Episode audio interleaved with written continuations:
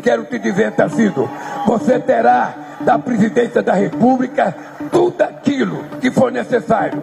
Porque eu não estou beneficiando o governador, eu estou beneficiando o estado mais importante da federação, com 42 milhões de habitantes.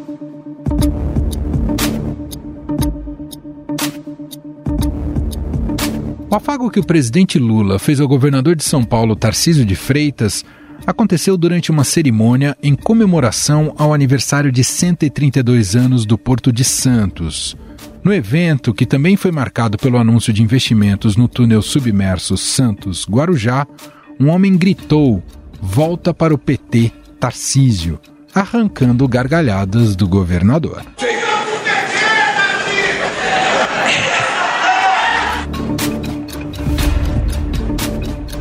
Mas essa não é a primeira vez em que Lula e Tarcísio estiveram lado a lado. Logo após a sua posse em janeiro de 2023, o petista publicou nas suas redes sociais uma foto ao lado do governador. Um mês depois, os dois foram vistos trocando afagos em um evento que formalizou a união do governo federal e o paulista para o combate aos desastres naturais que atingiram o litoral de São Paulo. E agradeço também a parceria com o governo federal. No dia de ontem, a gente teve a oportunidade de conversar com o ministro Valdez, conversar com o general Tomás, conversar com a ministra Simone, conversar com o presidente Lula, que quis saber pessoalmente do andamento né, da, da situação, se comprometeu de vir para cá, está hoje aqui no nosso estado e eu acredito muito na cooperação.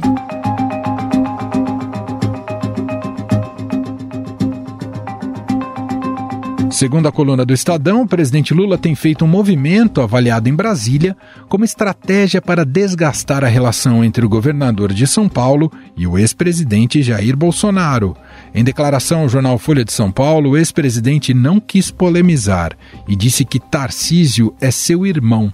No entanto, no ano passado, Jair Bolsonaro declarou à Rádio Gaúcha que a relação com o governador de São Paulo estava estremecida. Não, não está tudo certo. Eu não posso, eu não mando no Tarcísio. Ele é um baita de um gestor. Uhum. Politicamente dá suas escorregadas. Eu jamais faria certas coisas que ele faz é, com a esquerda, mas um governador depende do governo federal. Ou seja, para o tá senhor certo? vacilou ali, fazer uma foto com o Haddad vacilou. eu não tiraria.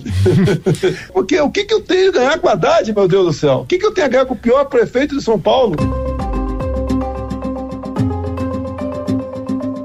À época, Tarcísio de Freitas fez um elogio ao ministro da Fazenda Fernando Haddad em relação à reforma tributária e declarou seu apoio ao projeto. Está muito fácil com o seu entendimento. São Paulo vai ser um parceiro na aprovação da reforma tributária. Nós estamos aqui para isso, para gerar convencimento. A gente sabe que a reforma tributária é extremamente importante para o Brasil. Eu diria que é a alavanca que está faltando agora para a gente ter um impulso. E os pontos nossos são fáceis de ser ajustáveis.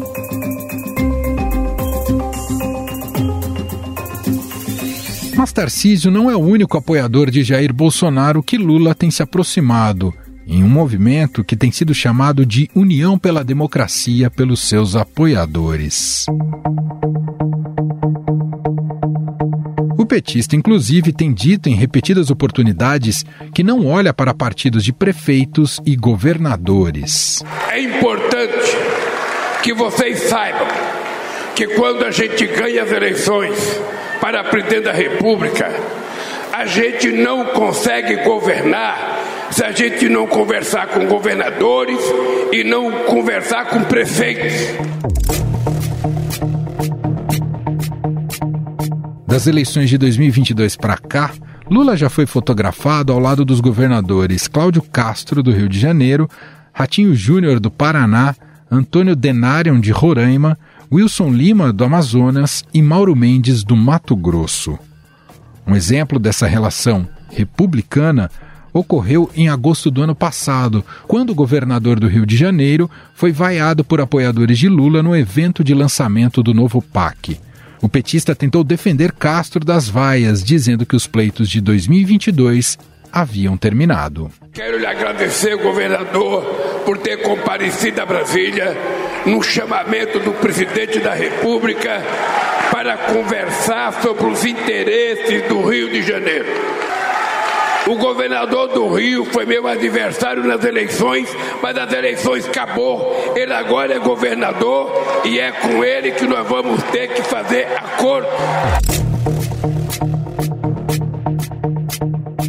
No mesmo mês, o governador de Roraima, Antônio Denarium, publicou nas suas redes sociais uma foto onde aparece sorrindo ao lado do presidente durante um encontro sobre as relações comerciais entre o Brasil e a Venezuela.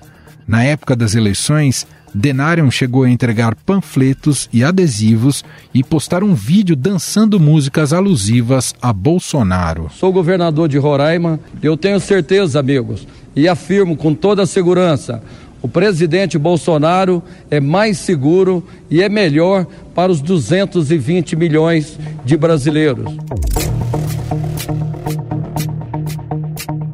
Mauro Mendes, governador do Mato Grosso, também se rendeu às fotos com Lula neste terceiro mandato.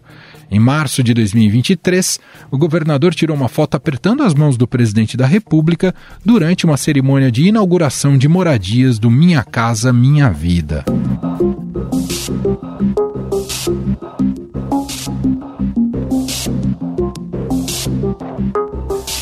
Entanto, essa aproximação de declarados bolsonaristas com o atual presidente tem sido alvo de críticas de aliados de Bolsonaro nas redes sociais. Esses gestos políticos de Lula também são vistos como uma forma de causar essas fissuras na direita e provocar um desentendimento entre os apoiadores de Bolsonaro. Ao mesmo tempo, há uma expectativa de minar a polarização existente no Brasil desde 2018 e enfraquecer o nome do ex-presidente. Afinal, podemos entender esses movimentos de Lula e Tarcísio como algo puramente republicano? Esses atos podem, de alguma forma, diminuir o fla-flu na política brasileira? O presidente, desde que assumiu, tem agido para amainar o clima de radicalização no país? Sobre estes temas, vamos conversar com o professor sênior do Instituto de Estudos Avançados da USP e coordenador do grupo de pesquisa sobre a qualidade da democracia, José Álvaro Moisés. Olá, professor, tudo bem? Seja bem-vindo mais uma vez por aqui. Olá, boa noite. Muito obrigado pelo convite. É um prazer falar de novo com você e com os ouvintes da rádio. Professor, o gesto público recente do presidente Lula, né, junto ao governador de São Paulo, Tarcísio de Freitas, foi visto como algo surpreendente, inusitado até por muita gente. Como se fosse inviável né, que um presidente e um governador, mesmo que de colorações diferentes, pudessem ter uma relação republicana. Aliás, seria algo mais do que desejável. Eu não sei se minhas provocações iniciais aqui são muito ingênuas, mas eu te pergunto, professor, foi a polarização tóxica dos últimos anos do Brasil que corrompeu certas bases e valores democráticos, como saber tolerar e conviver com o diferente? E o senhor entende que há um cansaço na sociedade da polarização Lula versus Bolsonaro? É, eu acho que você tem razão. Houve nos últimos anos né, exatamente um tipo de polarização tóxica. Bom, uma observação importante a fazer é que polarização sempre existe. Se você pensar nos países europeus, na, na, no período dos 50 anos pós Segunda Guerra Mundial, as democracias que foram bem-sucedidas sempre tinha um nível de polarização entre a situação e a oposição. Mas na maior parte dos casos era uma, uma, um quadro em que os atores políticos, os principais atores, eram capazes de reconhecer a legitimidade dos outros e, portanto, desta maneira, não é, ao invés de tratar como inimigo, reconhecer que adversários são legítimos, podem desenvolver os seus interesses é? e isso não, não coloca em risco o sistema político que as duas partes fazem se compõem e, de alguma maneira, utilizam. Né? Agora, a polarização mais recente, ela praticamente evoluiu para um padrão de violência verbal, de atitudes, etc., em que significa que você condena o, o seu oposto, né? condena aquele que pensa diferente, que tem uma perspectiva diferente. Isso, evidentemente, ataca a, valores fundamentais da democracia, como os que você mencionou. Quer dizer, a democracia supõe diversidade, supõe opiniões muito contraditórias, não é? É, é, quer dizer, isso existe na sociedade, mas algumas instituições em algum momento, tem que tomar decisões que são feitas na base de um consenso progressivo. Eu acho que o presidente Lula tomou uma decisão ou tomou uma posição diferente do que ele vinha tendo em períodos anteriores da sua dessa administração, em que às vezes ele de novo voltou a, a uma atitude de polarização. No entanto, é, com esse convite ao governador Tarcísio, né, de São Paulo, para compartilhar não só as decisões é, de, um, de uma obra pública muito importante para a população de Santos e de São Vicente, né, reconheceu a legitimidade da autoridade do outro que também foi eleito. Então, eu acho que pode ser uma coisa positiva, mas nós precisaríamos ter confirmações dessa atitude. Aliás, num certo sentido, não apenas o presidente Lula fez esse gesto, mas também o governador Tarcísio Ferreira reconheceu o gesto e, de alguma maneira, respondeu positivamente, razão pela qual foi muito atacado pelas hordas bolsonaristas. Né? A ideia de nação, a ideia de soberania né, do país ela envolve participação, ela envolve de alguma maneira a, a, a, a consciência, a concordância da maioria da população com objetivos que são definidos, propostos pelos líderes. A polarização no Brasil, ela, vai, ela só vai diminuir ou, ela vai perder essa, essa, esse conteúdo tóxico se os líderes se convencerem de que eles estão errados em estimular essa polarização como tem ocorrido nos últimos anos. Né? Importante senhor dizer isso, um pouco você disse nessa primeira resposta, uh, teve esse gesto recente do Lula, mas eu te pergunto, se, se a gente olhar para esse um pouco mais de um ano de governo Lula, né, desse Lula 3, ele pouco fez para amainar essa polarização. Não sabemos se a partir de agora será uma nova postura, mas ele quase que investiu nessa polarização também, não é, professor? É, eu acho que sim. Eu, eu também esperava que em consonância com o discurso ele, de posse que ele fez, em que ele falava o Brasil é um país só, nós, nós não somos dois países, não é? é preciso a união, a reconstrução, etc. Eu, eu tinha expectativa de que em relação com, com dando sequência a esse discurso, em, em diversas ocasiões ele iria de alguma maneira acenar para aqueles segmentos que não votaram nele mas que fazem parte da sociedade, fazem parte do país, e mesmo que não se convertam para votar a favor, continuam tendo direitos fundamentais, né? igualdade perante a lei, direitos de serem atendidos. Eu acho que falta, tem faltado no governo atual essa, digamos, essa responsabilidade, essa perspectiva de que a construção da unidade, quando você está no governo, depende fundamentalmente de, de quem está no governo mais do que quem está fora do governo. Né? Porque quem está no governo tem a visão global do conjunto do país, do conjunto dos problemas, e de alguma maneira é capaz de tomar decisões que a, afetam é, é, é, o, o, modo como essas coisas são resolvidas. Né? Professor, temos eleições municipais agora em outubro. O senhor tende a achar que essa polarização pode ser novamente acirrada com as eleições ou justamente pela lógica ser mais setorizada, mais é, municipalizada, se isso tende, tende -se a dissipar um pouco desse dualismo lulistas e bolsonaristas? Pois é, Emanuel, você veja que, é, num certo sentido, tem uma contradição na posição do Lula, né? O Lula que se apresentou nesse evento com o governador Tarcísio é o Lula, digamos, que reconhece o outro lado, legitima o outro lado, é, de uma maneira fácil, simples, ele, ele acolhe as demandas que são feitas pelo, pelo governador de um, de um estado que foi é, em que o PT foi derrotado e que agora o governador que está amando tem uma outra orientação, ele demonstrou ele, sinais de reconhecimento disso. Mas alguns dias antes, poucos dias antes desse evento, ele tinha dado uma declaração de que, por exemplo, a eleição na capital de São Paulo vai reproduzir a polarização que tinha ocorrido entre ele e o Bolsonaro. Quer dizer, eu tenho a impressão que talvez, no caso do Lula, que é uma liderança importante, é uma pessoa que tem uma, uma capacidade de, de perceber o que está ocorrendo no jogo político com muita rapidez, eu tenho a impressão que há uma hesitação. Eu não sei a que se deve isso, mas há uma hesitação em assumir de maneira plena não é que o governo dele, ele só chegou ao governo porque teve uma força da, da, da, união ampla, de setores amplos, inclusive de liberais, inclusive de segmentos que alguns, inclusive na direita, né, que apoiaram a, de última, nos últimos momentos a candidatura do, do, do, do candidato Lula e ele foi eleito. Ele precisaria não apenas re, a, reconhecer isso, mas assumir as consequências que isso tem, que é de fazer um governo mais aberto, mais amplo. Com raras exceções, nós não vimos isso acontecer, né?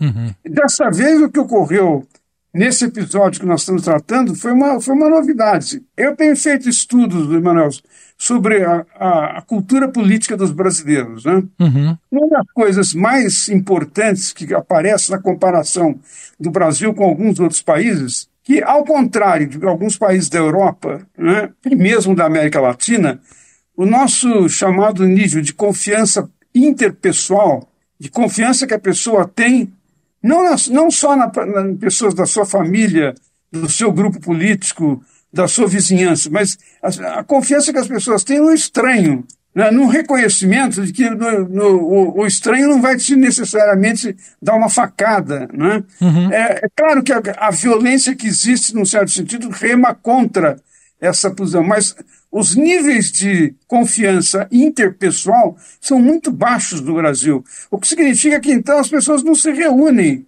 não se agregam com as outras para, de alguma maneira, oferecer alternativas, como acontece em muitos países da Europa e mesmo aqui em alguns outros países da América Latina. Né? Professor, em que medida você vê essas eleições municipais como um grande teste para subsistência e força desse bolsonarismo mais radical.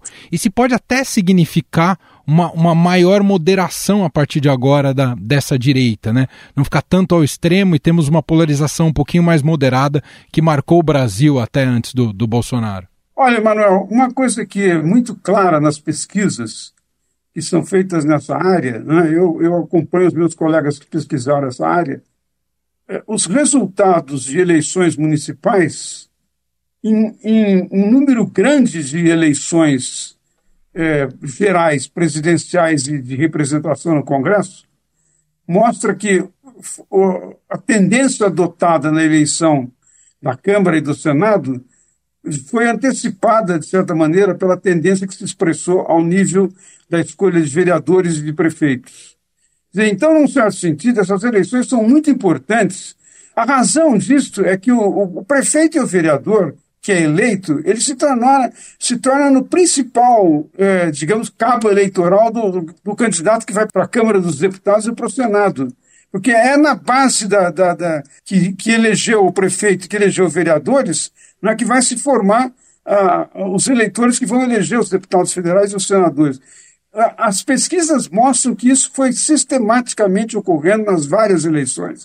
Então, eu entendo que essa eleição tem uma importância muito grande é claro que, em primeiro lugar, para renovar as lideranças das cidades, de alguma maneira é, responder melhor às expectativas dos eleitores, às suas preferências, né, por novas lideranças que possam vir a surgir a partir dessas eleições.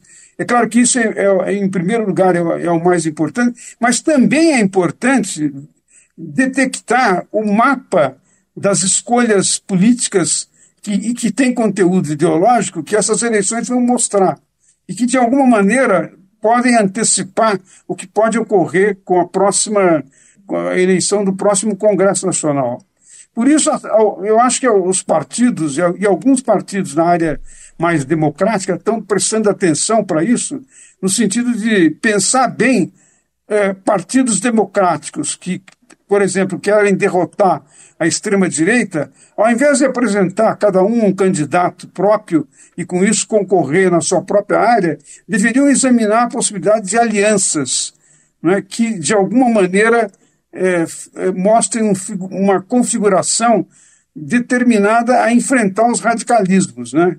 E, e, evitar que os resultados dessa eleição sejam, digamos, aprofundem a, a polarização e, e, o radicalismo de alguns setores. Né? E conecta muito com o que o senhor disse agora há pouco, né, sobre a percepção e participação das, das pessoas com a política se dá muito mais no âmbito municipal do que a lógica nacional. Consegue reconhecer melhor né, qual é o papel do prefeito e do vereador e como ele pode é, é, balizar sua, sua escolha ali na hora do, do voto, né, professor? Eu me lembro sempre de uma frase do Montoro, né? O Montoro dizia: brasileiro participa no seu, na sua cidade, no, no seu município. É onde ele, ele conhece o prefeito de alguma maneira. Mais difícil numa metrópole como São Paulo. Claro. Mas ainda assim, ainda assim, segmentos da população que participam pressionam o prefeito. Agora, em cidades menores, que você tem uma, uma dimensão e uma proximidade muito maior entre quem está no governo e a comunidade local, essa pressão se revela mais forte, né? E é onde a participação, às vezes, é mais efetiva. Eu acho que isso é um aspecto importante que também deveria ser melhor, melhor explorado pelos partidos políticos, né? Perfeito. A, a importância que tem os governos locais por causa dessa identificação com a população, de com isso poder abrir mais participação para a população. Nós não precisamos pensar num modelo de democracia direta, que evidentemente seria desastroso, pelo menos na, na, meu, na minha perspectiva. Mas nós podemos pensar em, em iniciativas que levam os, os, os, governos municipais a abrirem informação e chamar os, os, os moradores locais para, de alguma maneira, opinarem sobre as políticas públicas, né? opinarem sobre as decisões que vão ser tomadas. É claro que sempre quem foi eleito é que pode tomar a decisão, mas ouvir a população é uma condição absolutamente central para nós superarmos essa crise que parece que se tornou uma crise mundial da democracia, principalmente por causa da, da, da, das falhas da dimensão da representação. Nas pesquisas de cultura política que eu tenho feito, também colegas meus, eh, quando você pergunta para as pessoas sobre os partidos políticos, mais de 90% se diz não, não se sentir representados por, essa, por esse conjunto de partidos que tem no Brasil. É muita coisa. Aí fala, 90%, mas será que tudo isso? Aí se repete numa pesquisa, na outra, na outra, mesma coisa. As pessoas não entendem que os, os partidos né, são organizações para defender os políticos apenas.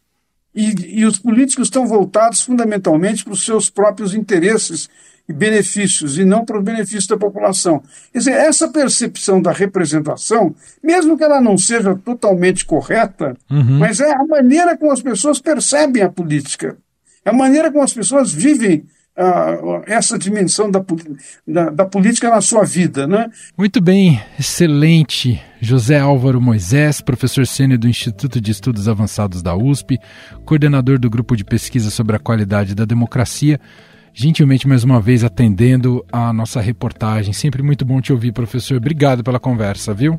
Não, eu tive um prazer enorme de falar de novo com você e com os ouvintes. Muito obrigado pelo convite. Estadão Notícias.